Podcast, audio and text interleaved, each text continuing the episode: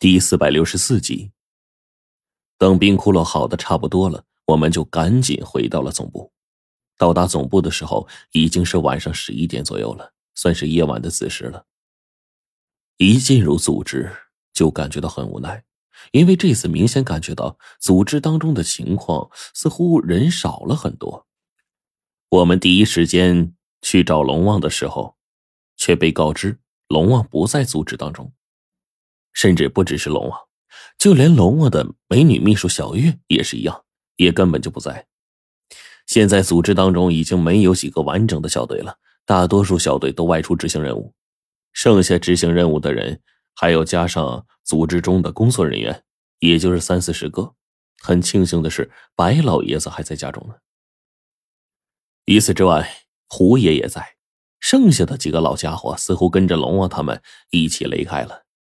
爷爷，白程程第一时间见到自己的亲人了。此刻呢，白老爷子眼中是老泪纵横，看到自己孙女回来，忍不住抱着她仔细看了看，看了又看，这才激动的点了点头：“没有伤伤损就好，没有伤损就好啊！”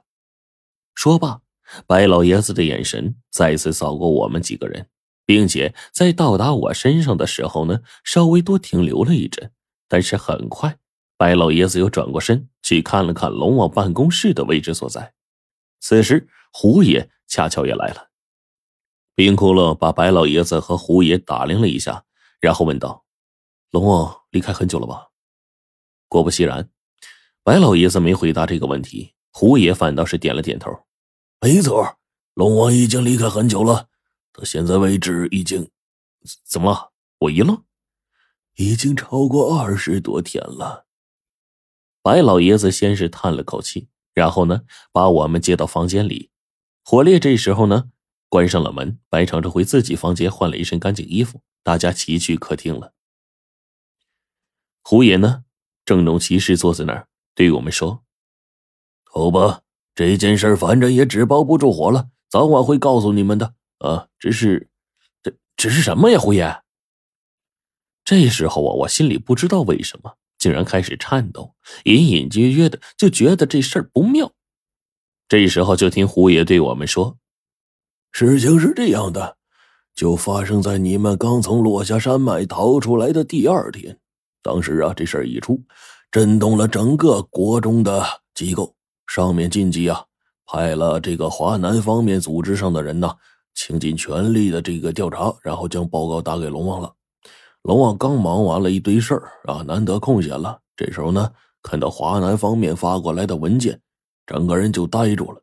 缓过来劲儿之后呢，才跟我们说：“哎呀，事情到了这儿啊，龙王整个人呢就极其的反常，像是在筹措什么紧急大事，就就哎呀，就急得像热锅上的蚂蚁。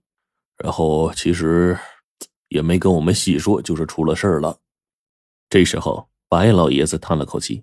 摇了摇头，对我们说：“这事儿啊，就在这时候彻底发生了。龙王在召开完紧急会议之后呢，又召开了一个秘密会议。这次秘密会议到场的全是组织中的骨干。这龙王才对我们说起了事情的起因，是关于镇风地的。什么镇风地？听到老爷子的话，我们所有人都是愣了一下。”这一会儿呢，简直觉得就整个心里啊提心吊胆的，就像十五只吊桶打水一样七上八下的。冰窟窿快我一步，就赶紧问说：“不知道这个阵风地是？是你们接下来那个任务之地？”嘿，白老爷子这一句话呀，冰窟窿整个表情都僵住了呀。大家沉默了良久，终于呢，胡爷这时候就接着说：“事情是这样的。”事情几乎就发生在你们在的那个落下山脉，快要走出来的时候啊，冰窟窿，你曾经跟龙王定下过一些计划，在这些计划当中呢，涉及到了五个阵风地，以及每个阵风地开启的时间，以及当中所涉及的一些计划以及注意事项。对，这些东西都是我在加入组织的最开始的一刻跟龙王坦白求助的，然后我们一起制定下了接下来的计划。苍龙、玄武、朱雀、白虎，然后是麒麟，这是五个阵风地中涉及到阵风地释葬的五只禁忌之物。锁龙台、黑冰峡谷落下山脉的事儿已经结束了。那这次发生的事儿，在东方？冰骷髅问了起来。没错，但是事情会更更糟糕一些呀，比你预想的糟糕。希望你们能承受住这个打击。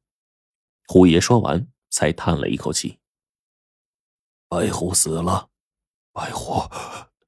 火烈重复着这两个字，这会儿他的声音戛然而止。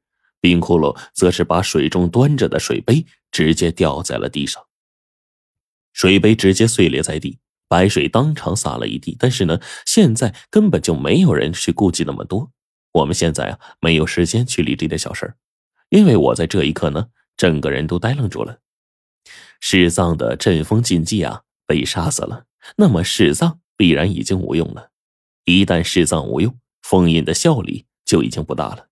更何况冰骷髅之前呢就跟我们说过，这一次的两个阵风地的开启时间相差间隔很小。那么按照我们在落霞山脉所行动的时间来看，应该可以得出结论，那时候应该也是东面阵风地封印最弱的时候。而一旦事情是这样的话，那么现在。并且我不敢再继续想下去了，反倒是冰骷髅强子镇定下来，然后问胡爷：“封印破了吗？”冰骷髅这几个字说完之后，整个人沉重到了极点。胡爷呢，也是点了点头。这一会儿，大家的心情一下滑落到谷底了。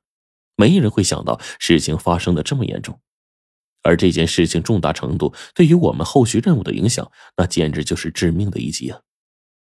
饶是我们在医院分析了这么久，但是这会儿依旧是谁也没想到事情会这样。